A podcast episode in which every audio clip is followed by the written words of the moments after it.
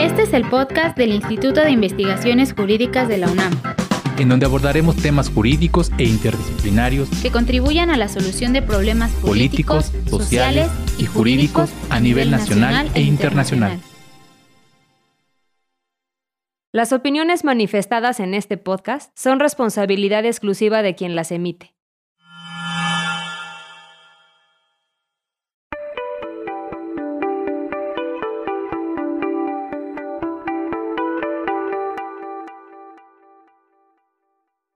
Esta es la primera parte del episodio El movimiento protestante y el derecho.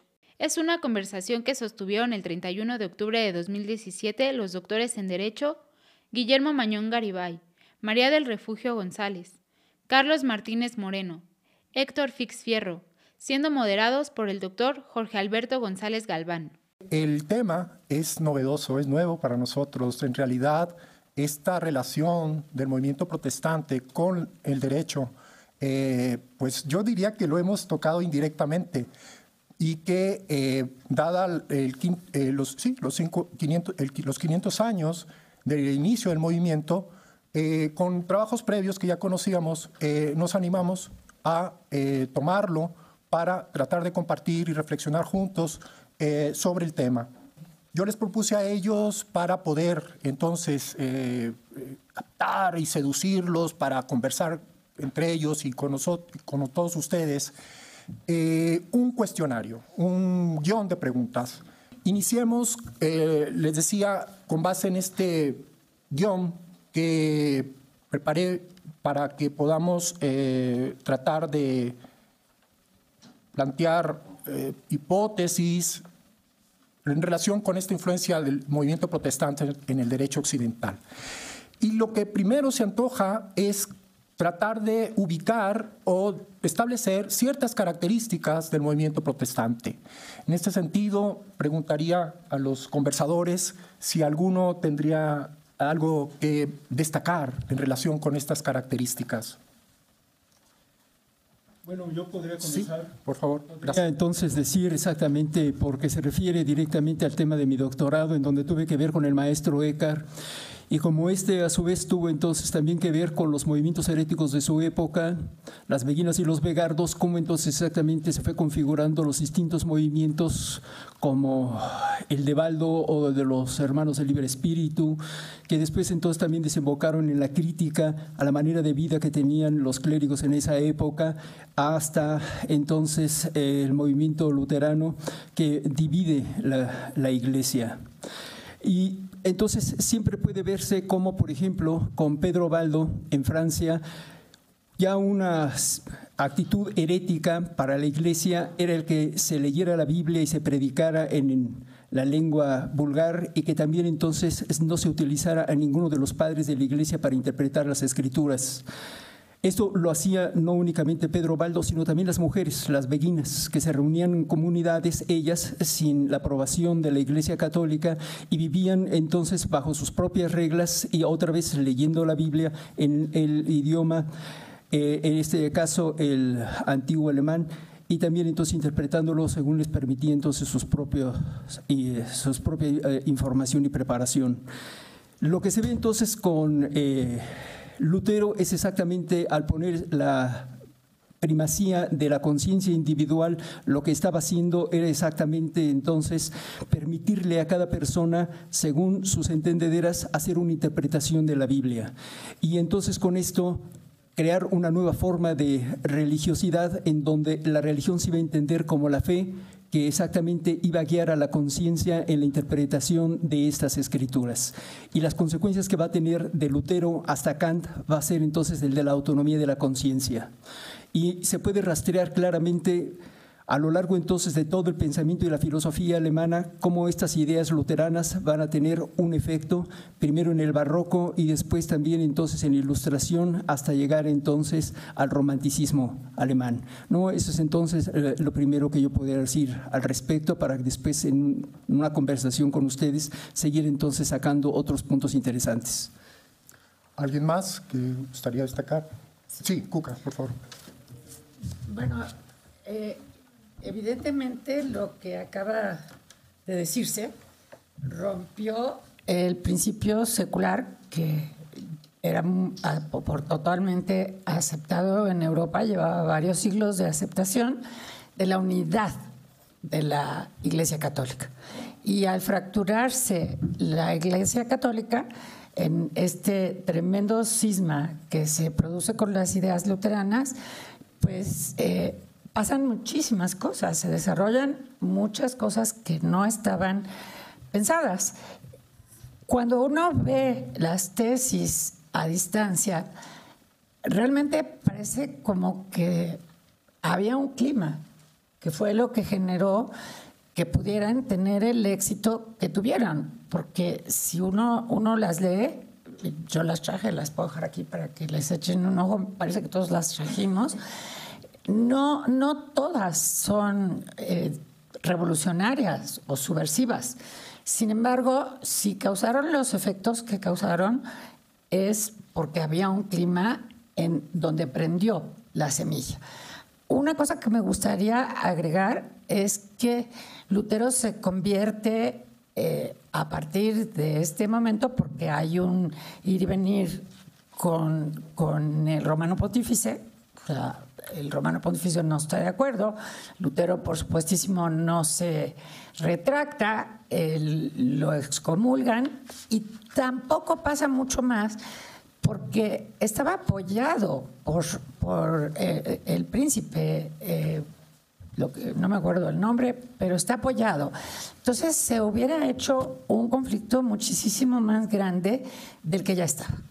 Entonces se va deshaciendo. Yo traje un, un, eh, un PowerPoint, pero a lo mejor no tenemos ocasión de ver sino algunos puntos del PowerPoint y lo dejaría aquí para los que quieran, que tiene incluso la foto de el matrimonio de Lutero, porque al, al postularse muchas de estas cuestiones, pues los curas no tienen por qué ser célebres. Muchas de las cosas que se han venido diciendo por bastante tiempo se, contradicen en esas tesis o en la discusión que se genera con esas tesis.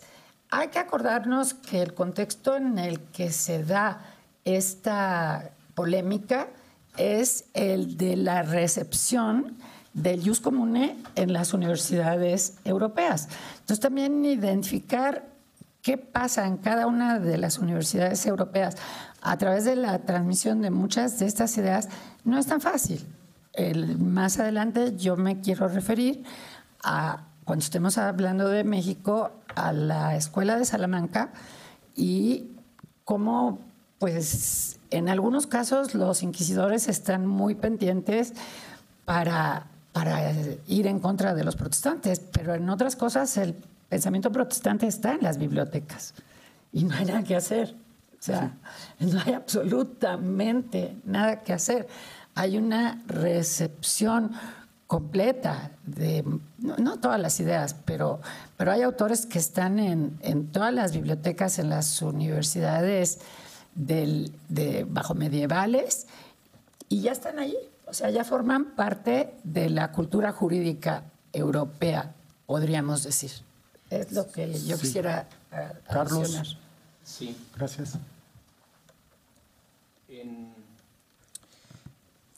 Yo rescato de lo planteado por, sobre todo me voy a referir a Martín Lutero, la diferencia que hace entre cristianismo y catolicismo. Es decir, la idea de que hay una religión universal, una religión católica, es, uno de, es una de las tesis que él va a echar abajo.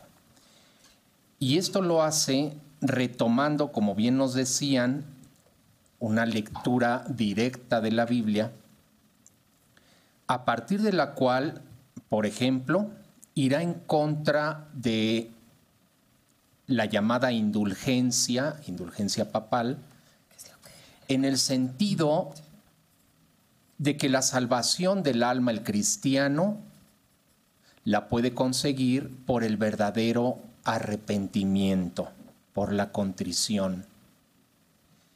Es decir, y aquí es una eh, tesis que yo plantearía con relación a las tesis de Lutero, pensando en las últimas, que generalmente lo leemos como que Martín Lutero ha liberado a los hombres de la obligación con relación al Papa, pero lo que hay que decir es no que ha planteado una forma de libertad, permítanme decir libertina, es decir, que todo se vale, sino que al contrario, lo que exige es que se imite en la vida a la vida cristiana. Lo digo de otra forma, lo que exige Martín Lutero es más fuerte que lo que exigía el Papa. Así, Martín Lutero en algunas de las tesis, por ejemplo, de la vigésima séptima, de la 27 a la cuadragésima, a la 40, va a estar atacando la idea de las indulgencias y diciendo que lo importante para el cristiano es ser un verdadero cristiano, alcanzar ese arrepentimiento y aquí, aunque él no lo dice textualmente, hay que estar pensando sobre todo en el libro de Mateo. En el libro de Mateo, donde se plantea esta idea de la metanoia, dirían en, en griego, la idea traducida como arrepentimiento o el ir más allá del nus, de la forma de pensar que nos ha hecho caer en el error. Otro aspecto que plantearía en términos de lo teológico es el asegurarnos que el verdadero tesoro de la iglesia no está en lo que pretende León X a través de esta colecta con las indulgencias, sino que el verdadero tesoro de la iglesia está precisamente en el mensaje del Evangelio, en la práctica de la vida cristiana. De ahí que también nos hará ver o recordar, porque ya hay autores anteriores que habían planteado esta diferencia entre cristianismo y catolicismo, que aquellas normas que exige el Papa solo son obligatorias en el ámbito, en la jurisdicción del Papa. Lo digo de otra forma, que aquello que pretende el Papa castigar no tiene ningún vínculo con el alma del cristiano, que la pretendida condena en un purgatorio o en un infierno no tiene que ver absolutamente nada con el mensaje cristiano.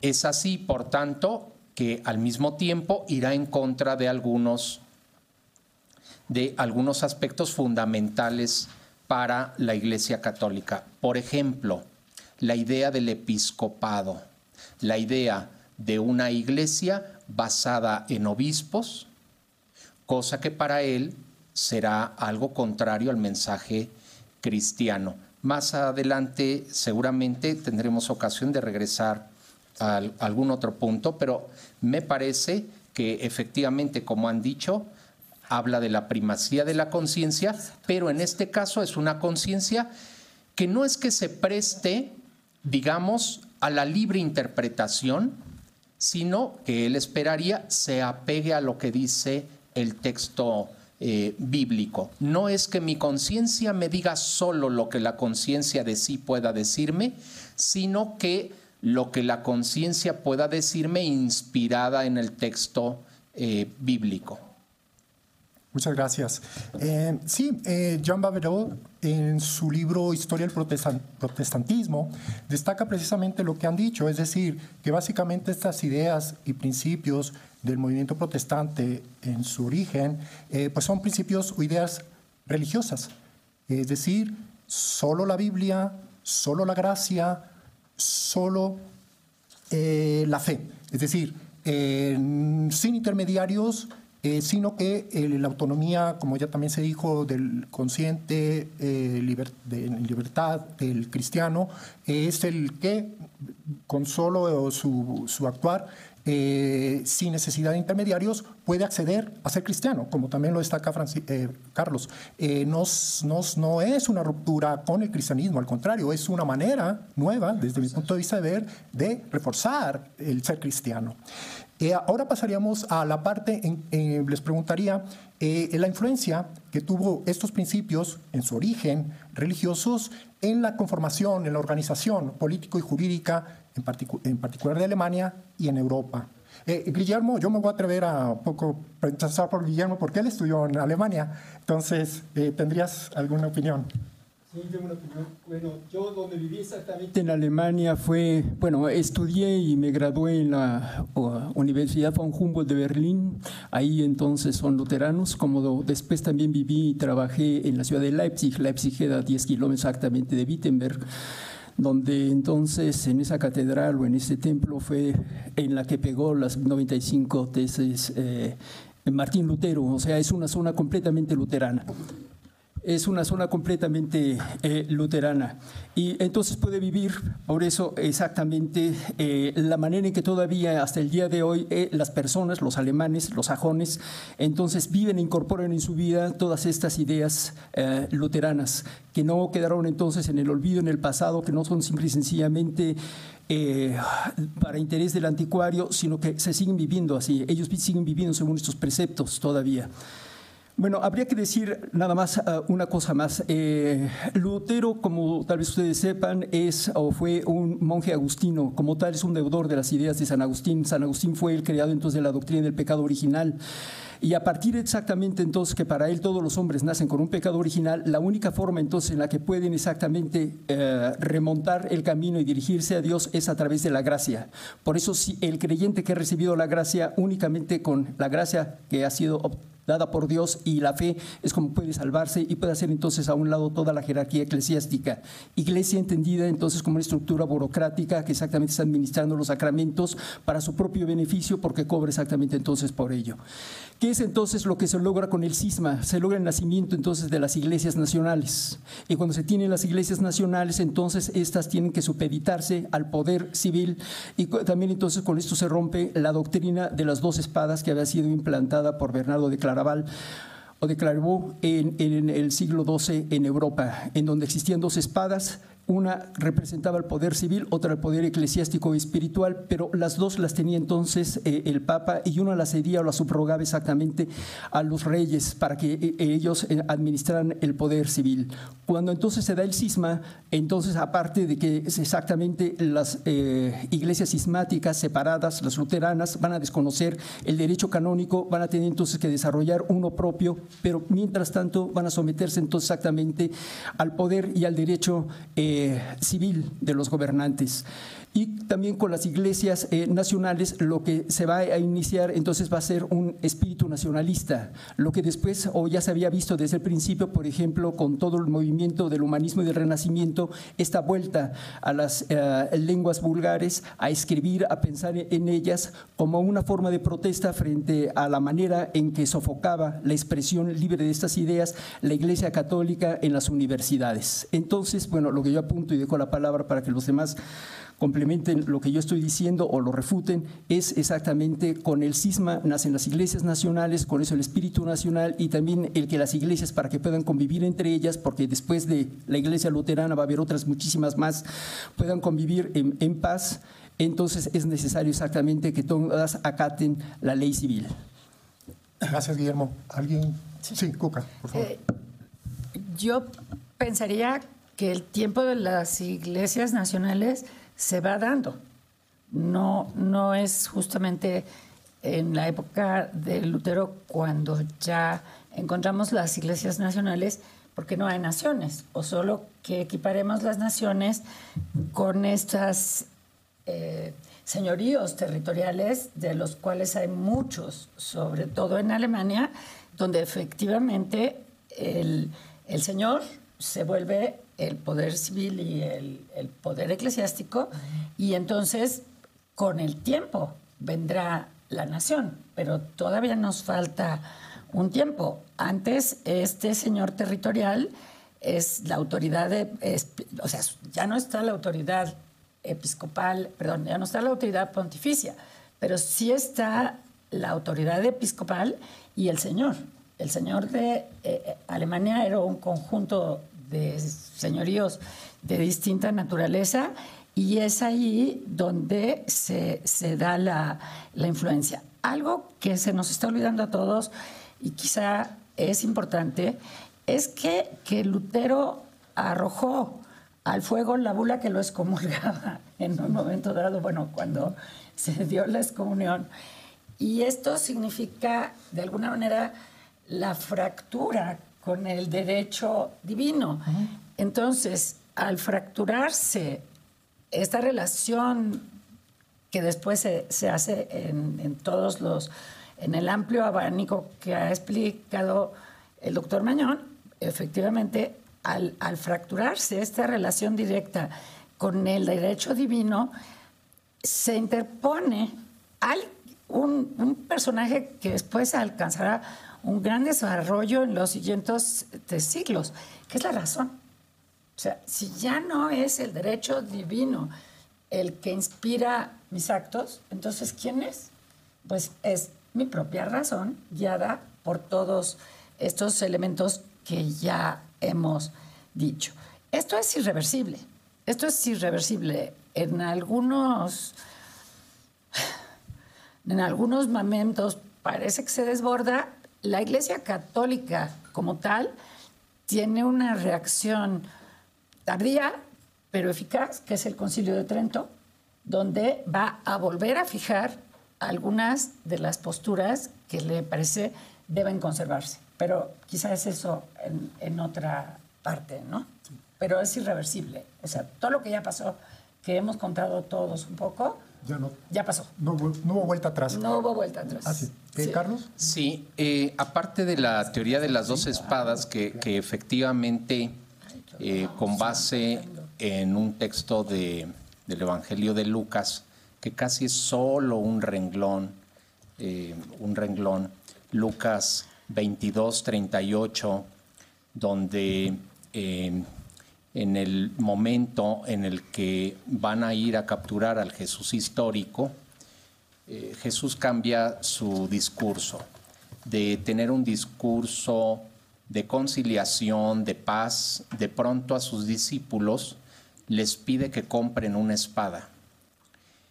Y uno de ellos, eh, hay quien dice que fue Simón, el apodado Pedro, eh, dice aquí hay dos espadas y por tanto atribuyen a Jesús haber dicho con eso basta, con eso es suficiente. Ese pasaje efectivamente se utilizó durante siglos como parte de la legitimación de las dos potestades que se decía tendría en todo caso eh, el sumo pontífice, el Papa.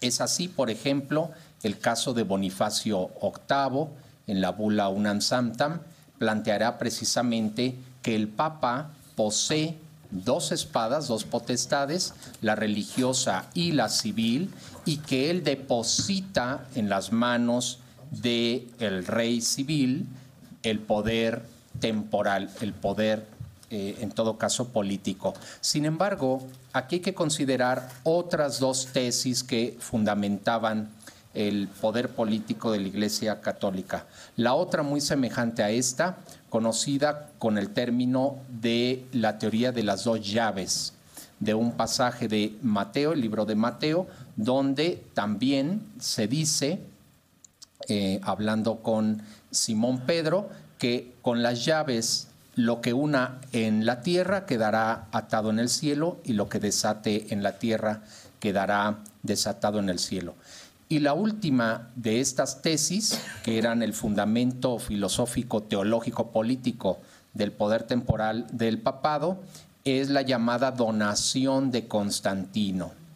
La idea de que hubo un pacto entre Constantino I, el Grande, y Silvestre I, de forma tal que em, hacia el año 313, después de la batalla del puente Milvio, eh, presuntamente es que hay una donación entre el gobierno civil y el gobierno propiamente religioso, para que el gobierno religioso asuma esta potestad de carácter eh, temporal, que llevaría, por supuesto, al concilio de Nicea en el año 325 y al establecimiento de aquellos principios que debía eh, asumir o creer quien se dijera parte de esta religión llamada católica, el credo, creo en un solo Dios, Padre Todopoderoso, etc. Esto también se va a venir abajo con el planteamiento de Martín Lutero, porque Martín Lutero efectivamente eh, si bien podríamos decir que también busca un acercamiento entre la razón y la fe, no es semejante al que venían practicando la Iglesia Católica. Es decir, no tiene que ver con el planteamiento tomista, que en todo caso retomaba la lógica aristotélica y su racionalidad teleológica para plantear como un fin último, un telos, aquel fin último de la sociedad y luego entonces subordinar a los individuos a los intereses de la comunidad. No es este el, planteamiento que podemos ver en Lutero, sobre todo me refiero ya a otros textos, no solo a las tesis, sino su texto, por ejemplo, acerca del el gobierno mundano, como él lo llamaría, o sobre el gobierno civil, como en muchas ocasiones se traduce. Y aquí, con esto concluyo, él nos va a plantear una idea respecto de cuál es el origen de la sociedad para Martín Lutero. Si para la religión católica, el origen de la sociedad se encuentra, como hemos dicho, en este planteamiento de la teoría de las dos espadas, la teoría de las dos llaves y la donación de Constantino, respecto de que el Estado es un Estado confesional, es un Estado que su fin último es defender una confesión, su fin último es defender una religión.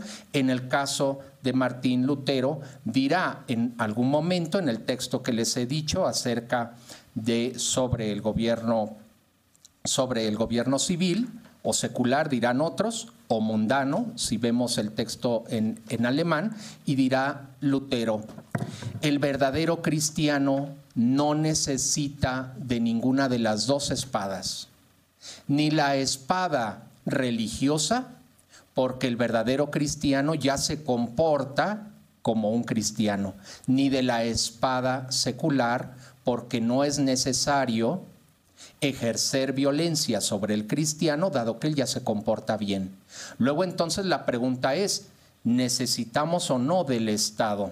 Esta será una de las críticas que le hará Calvino a Lutero, diciendo, que diciendo Calvino acerca de Lutero, que Lutero es un anarquista. Sin embargo, el mismo Lutero dirá, pero sí necesita el cristiano de la espada secular. ¿Por qué? Porque hay quienes no son cristianos, hay quienes cometen pecado. Luego entonces el cristiano respetará la autoridad civil también para que se pueda controlar al no cristiano, al pecador. Son algunas de las ideas. Muchas gracias, Carlos. Eh, bienvenido, Héctor Fixfierro, eh, investigador de este instituto en, al que lo, invitaría a incorporarse con, quizá interviniendo, Héctor, en la influencia que tuvo el movimiento protestante en Alemania y, en Europa. Sobre todo, eh, eh, recuerdo esta, este debate que tú me recordabas en el sentido de que George Jelinek eh, mencionaba en un libro sobre la Carta de los Derechos del Hombre y el Ciudadano, la influencia del protestantismo y no tanto de la ilustración. Entonces, se estableció ahí un debate con un jurista francés, ¿no? ¿Te gustaría por ahí? Ah. Muy buenas tardes. Eh, comienzo disculpándome por, por llegar tarde. Resulta que fui a, vengo de Tepic, donde Jorge me mandó a traerle una salsa huichola, pero este, no había en el aeropuerto, entonces el, viaje fue, fue en vano, al menos desde ese punto de vista. No era, bueno, fue un compromiso que me surgió después y bueno, pues el compromiso fue que aunque llegara yo un poco tarde, podría yo participar. Sí, muchísimas gracias. Eh, pues eh, me parece que este es un, un debate muy interesante y en efecto, como menciona Jorge, eh, a principios del siglo XX hubo un debate muy importante entre, entre dos juristas, un alemán y un, francés. Recuerden ustedes que eran las épocas en las que los franceses y los alemanes tenían una rivalidad en muchos, muchos órdenes y que al final desembocaría en la Primera Guerra Mundial, ahora se portan un poco mejor. Pero la, el debate era alrededor del tema de dónde venían los, los derechos humanos o los derechos del hombre. Y eh, un jurista francés, un señor que se apellidaba Boudmy, eh, aseguraba, obviamente con, con una, eh, por su influencia nacional, que en realidad pues eran las, las declaraciones de derechos humanos, la, la declaración de los derechos del hombre y del ciudadano francesa, y el otro jurista muy importante en la teoría del Estado, Georg Jelling, decía no, que esto venía, venía de, de antes, de las declaraciones americanas y todavía antes, eh, de alguna manera condicionado por las guerras de religión. Aquí lo que hay que decir, eh, y es quizá una consecuencia un poco paradójica de la, de la reforma protestante, es que eh, los, los líderes de la Reforma Protestante, Lutero, Calvino y otros, eran tan intolerantes como los católicos. Es decir, no, ellos no tenían la idea, en principio, de que eh, debía haber tolerancia religiosa. Para Lutero, el príncipe, pues tenía que asegurar que eh, el cristianismo, como él lo entendía, pues fuera la, religión del, también la religión del Estado, y esto implicaba eh, pues una intolerancia hacia cualquier otro credo, ¿no? Eh, incluso pues también en lugares como Ginebra, Calvino también quemó a algunas personas, entre otras al, protestante español Miguel, Miguel Servet. Entonces no, no había la idea de tolerancia. Lo que pasa es que los principios, algunos de los principios que estableció Lutero, principalmente el de sola escritura, es decir, que solo la Biblia tenía la autoridad para orientar la vida cristiana, pues ocurrió que eh, empezaron a los poquititos años de, la proclamación de este principio, por pues los, las desavenencias y los desacuerdos, que no eran nuevos, ya venían de antes, sobre lo que significaba. ¿no? Y entonces, a la vuelta de un tiempo, pues había lo que tenemos ahora todavía, un número muy grande de confesiones o denominaciones. Y en algún momento fue muy difícil eh, eh, llegar a, imponer, eh, digamos, una sola religión o una sola confesión religiosa. ¿no? Esto ocurrió en, en Holanda, en, en, Inglaterra y en otros lugares. Francia y España fueron distintos porque ahí al final se, se impuso la, la, Iglesia Católica, pero de todas maneras en una serie de, de lugares pues al final creo yo que un poco por el instinto de supervivencia se acabó, se acabó aceptando la tolerancia, no por una, en principio no por una aceptación, diríamos, de convicción filosófica, sino porque pues era la manera de mantener la, la, cosa en paz. Y eso llevó a considerar que los temas de la, de la religión pues eran temas eh, de la esfera privada, de la conciencia de cada quien. Si esto tenía una influencia en la vida pública, pues era eh, simplemente como consecuencia de que una mayoría compartiera una cierta confesión. Y con el tiempo, pues también se llegó a la idea, sobre todo por influencia de la reforma puritana en, Inglaterra en el siglo XVII, de que eh, la primera libertad y el primer derecho, ahí confluye con, con la idea de los, de los derechos y las libertades, pues era la libertad religiosa, es decir, que era un tema en el cual el Estado podía haber una iglesia oficial, pero esto tenía que ir eh, aparejado con el reconocimiento de el derecho fundamental de libertad religiosa y de ahí pues se derivaron también otros derechos. No estoy negando que haya habido otras líneas de, de reflexión eh, importantes, pero piensen ustedes que autores como Hobbes o como Locke están muy influidos, sobre todo Locke, por la, las ideas del eh, puritanismo calvinista. Entonces, eh, bueno, obviamente es una discusión que no puede uno despachar en, tres minutos y que hay una, una gran... Seguirá habiendo un debate, pero si a ustedes les interesa, este instituto publicó hace algunos años, me parece, la versión en español del libro de, de Jelinek, ¿no? que es una respuesta a la polémica con el jurista francés, con, con Boutmy, de manera que hay manera, eh, posibilidades de ahondar en el tema, pero eh, pues está claro que es de la mayor importancia este, este debate. Ahora, eh, finalmente, para concluir, pues no olvidemos, les digo que hay otras, otras líneas de, de pensamiento también en la en la segunda escolástica española del siglo XVI, cuando se discute el tema de la conquista, etcétera, etcétera, pues ya también está implícito una idea de derechos, de libertades naturales. Entonces, eh, aquí es importante señalar que si bien las reformas protestantes, porque realmente no fue nada más una, y había muchos grupos, además del, diríamos, de las iglesias oficiales calvinista y, luterana, eh,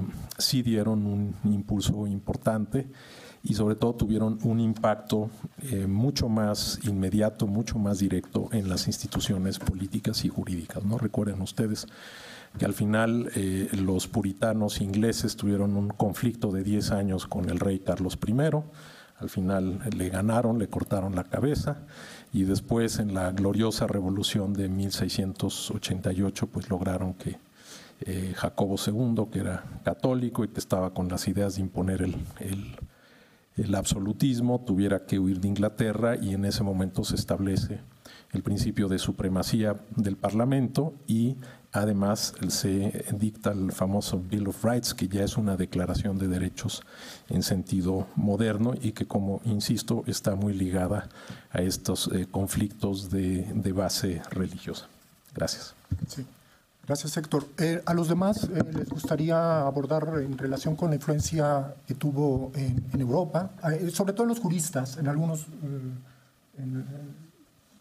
juristas en España. O en sí, bueno, una cuestión, nada más con respecto exactamente al nacimiento de las naciones, hay que recordar que también como una secuela de reformas vino también en Inglaterra la fundación de la Iglesia Anglicana, si esto no es una iglesia eh, nacional, bueno, entonces que, eh, habría que pensar entonces qué es lo que se entiende por ello. Evidentemente hay un proceso muy largo de la formación de las naciones. ¿Qué fue primero el huevo la gallina?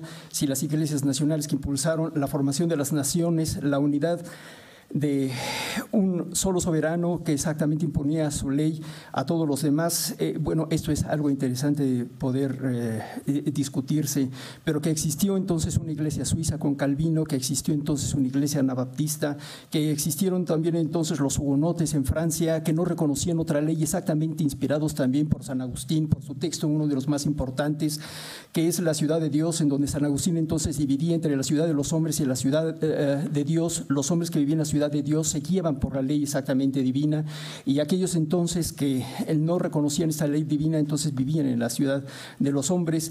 Quienes vivían según la ciudad de Dios no era necesario entonces imponerles esta ley exactamente por la fuerza, porque su fe les hacía reconocer la ley y vivir según ella. Pero aquellos que no lo eran, sí, entonces necesitaban de esta espada, como ya lo dijo el, el doctor. Bien, eh, a propósito también entonces exactamente con los, eh, el nacimiento de los derechos humanos, habría que también ver la formación del derecho subjetivo, cómo entonces exactamente los derechos de cada persona están anclados o son inherentes a cada persona en la subjetividad de cada persona y por eso deben de ser respetados. De ahí entonces la discusión primero ¿no? entre las casas y de, la, eh, de Sepúlveda a propósito de la conquista de América, de si son entonces hombres o no aquellos seres que se encuentran en el nuevo mundo y si hicieron hombres entonces, cómo se debe de proceder al someternos a la nueva ley y, cómo se deben también entonces exactamente de convertir a la nueva fe que esto no ha, tenido. ¿no? Y de ahí también otra de las cuestiones que se impuso con la conquista y la... Eh, catequización, que fue entonces el de la pureza de raza, en donde no se permitía entonces a ninguna persona venir a América que no fuera exactamente entonces de padres, de abuelos eh, católicos, para evitar que vinieran conversos y entonces contaminar el nuevo mundo. Pero tal vez eso también pueda entonces eh, o abundar mis otros colegas. Gracias. ¿Cuca? Sí, sí, sí. Eh, yo pensaba que hiciéramos como una síntesis para pasar ya a América eh, de lo que Vamos siguiendo el guion, Cuca. Estamos con la influencia de los juristas en, eh, Europa, sobre los juristas eh, en Europa, del movimiento protestante. ¿En España tú tendrías alguna propuesta de...? Querría agregar algunas cuestiones sobre la segunda escolástica, el descubrimiento de América. me gustaría estar de acuerdo con lo que dijo Guillermo Mañón hace un rato, que efectivamente al final hay varias iglesias reformadas. Eh, dos por pensadores y una por cuestiones muy prácticas de un rey que quiere divorciarse, que siempre son razones distintas.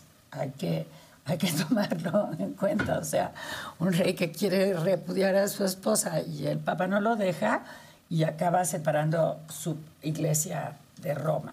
Y efectivamente la, la luterana y la anglicana y la calvinista insistir un poco en lo que ya se dijo hace un rato, que Lutero no piensa en el Estado, pero Calvino sí. Calvino que viene... Que es jurista. Que es jurista, y que es el al que le importa el derecho y el Estado. Y, y, para ir como, como acabando esta parte, bueno, ¿dónde se difunde sobre todo la iglesia luterana? Alemania, Suecia, Dinamarca, Noruega calvinista, Francia, Inglaterra, Escocia, y la, anglicana, que tiene razones muy, muy específicas, pues en Inglaterra. O sea, no, no, bueno, y luego cuando se vienen todas las, las conquistas y la expansión ultramarina en los lugares que domina Inglaterra, como para ir un poco cerrando para pasar.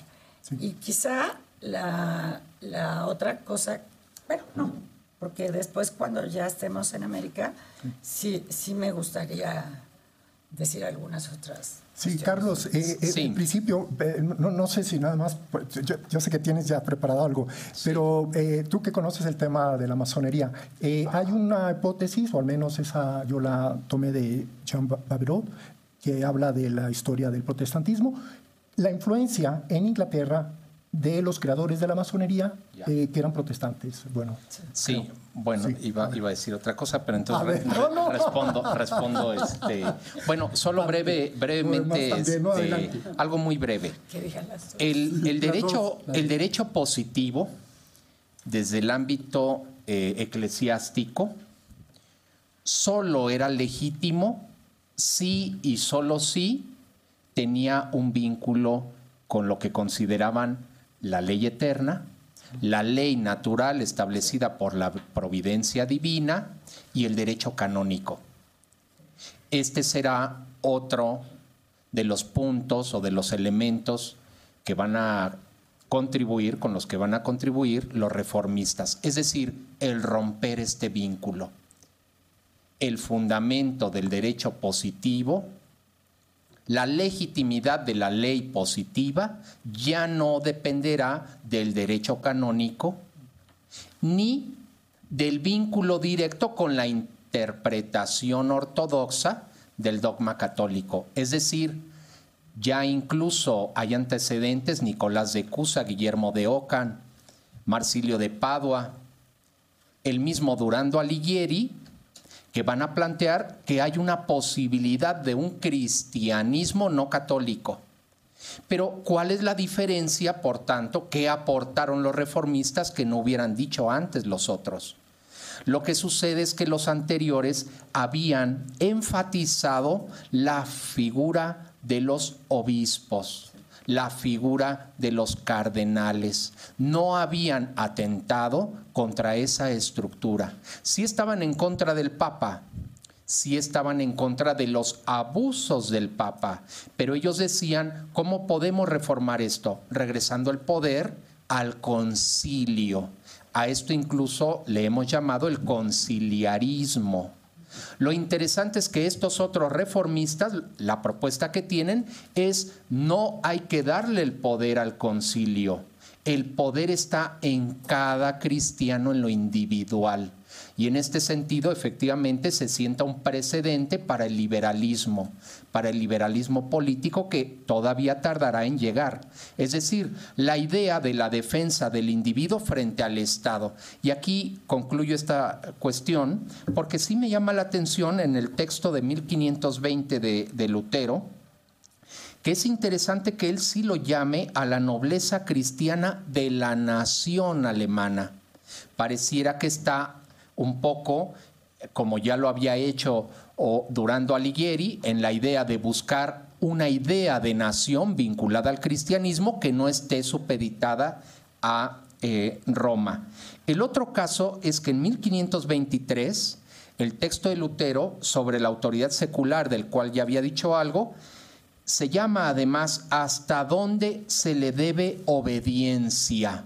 Y he aquí, por lo menos en lo escrito, efectivamente una cosa es el deber ser de las ideas de un autor, otra es la realidad y su planteamiento en su vida cotidiana, pero Lutero, al menos en 1523, sí dice que el rey no tiene derecho a someter absolutamente a nadie a que piense lo que el rey piensa. Y sí dice, por tanto, él habla ahí a favor de la libertad de imprenta, de la libertad de pensamiento, de la libertad de expresión, pero repito, lo dice en 1523 y seguramente así lo podemos observar en qué resultó su vida y cómo se creó después una iglesia luterana, efectivamente derivó en otra cosa pero en 1523, por lo menos al inicio, sí habla a favor de eso. Con relación a la cuestión masónica, efectivamente, aunque eso ya nos lleva siglos después, sobre todo el 24 de junio de 1717, en Londres, se establece la primera obediencia, la Gran Logia de Londres. Y efectivamente es de llamar la atención que en 1723, una vez que conforman la Gran Logia de Londres, se preguntan bajo qué normas se van a regir. En 1723, publican la primera edición de las constituciones, conocidas como constituciones de Anderson, y ahí establecen libertad de pensamiento en materia religiosa y le llaman genéricamente a la divinidad el gran arquitecto del universo para poder aceptar individuos de otras profesiones o de otras religiones. Pero en 1738 publican la segunda edición de las constituciones masónicas y ahí ellos ponen libertad de conciencia en materia religiosa. Y ese año será el mismo en el que el Papa Clemente XII, Clemente XII, va a condenar la masonería por herética y va a decir que quien sea masón quedará excomulgado. Es interesante, con esto termino, que en una Inglaterra anglicana, donde practicar el catolicismo era practicar una religión contraria al Estado, es decir, un, delito contra el monarca. El lugar donde había católicos eran las logias masónicas. Es decir, que incluso en las logias masónicas en Inglaterra el contexto es muy diferente a como podríamos leerlo desde eh, América Latina. Es así que efectivamente las ideas, no necesariamente luteranas, pero sí reformistas, impactaron en el, en el, nacimiento de la masonería. ¿Por qué? Porque estas ideas las habían tomado de eh, John Locke. Y John Locke, permítanme tan solo extenderme un poco en este punto, había aportado algo a los ingleses que a nivel geopolítico era fundamental.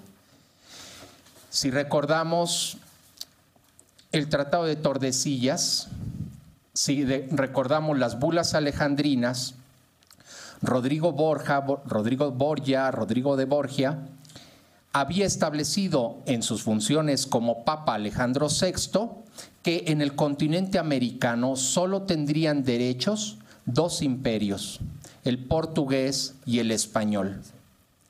Por eso es tan interesante que desde Inglaterra se hayan basado sobre todo en el pensamiento de John Locke, porque John Locke busca en la Biblia, en el texto bíblico, también inspirado por esta idea reformista, busca el fundamento de la propiedad.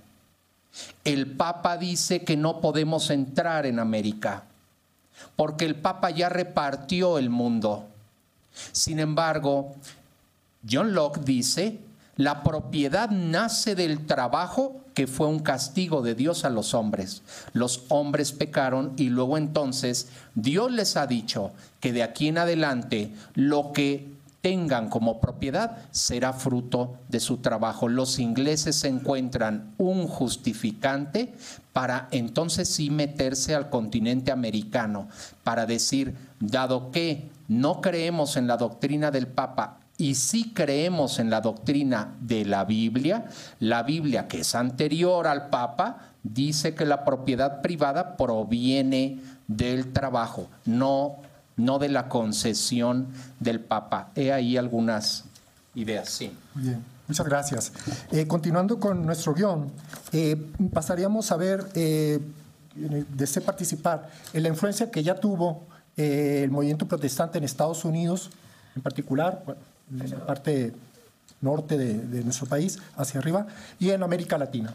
¿Alguien le gustaría? Eh, sí. A, a- a mí antes de pasarnos a América, Sí. sí me gustaría que señaláramos de manera muy enfática que una de las influencias rotundas que tiene todo este movimiento reformista en todos sus aspectos, pues es la posibilidad de la construcción del Estado moderno, que no hemos dicho nada de la construcción del Estado. Y entonces, hasta ese momento tenemos una iglesia constituida a la manera de Estado y, lenders y estos y los otros. O sea, tenemos como una dispersión jurídica y política, quizá un poquito menos en Inglaterra, pero el impacto final de muchas de estas ideas es abrirle el espacio a la construcción del Estado moderno. ¿Por qué?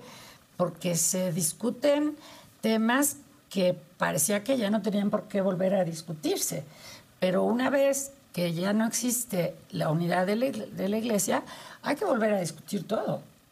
Hay que volver a discutir todo porque nos quedamos en que los príncipes, eh, bueno, los reyes eran soberanos y eran absolutos y te recibían su poder de Dios y todo esto. Entonces, cuando todo eso se viene una ola y se lo lleva, hay que volver a discutir todo. ¿De quién es la soberanía? Hay que volver a, ver esto del poder eh, espiritual y el poder temporal. Entonces, la reforma finalmente tiene como consecuencia la posibilidad de que se vaya configurando el Estado moderno. Entonces yo creo que antes de que nos pasemos a América, que bueno, siempre cuesta mucho trabajo porque bueno, a nosotros nos descubren en 1492 y entonces estamos a la mitad del proceso. Pero sí hay que decir que en, Europa esta cuestión eh, de la reforma no, no es trivial, que, hay que reconstruir todo y, con ello empezamos a conformar el Estado moderno. Sí, yo creo que esa, esa propuesta la podemos eh, encaminar cua- cuando, eh, con la influencia que ya tuvo en América, Héctor. Agradecemos al Departamento de Proyectos Académicos Digitales por el apoyo en la realización de este podcast del Instituto de Investigaciones Jurídicas de la UNAM.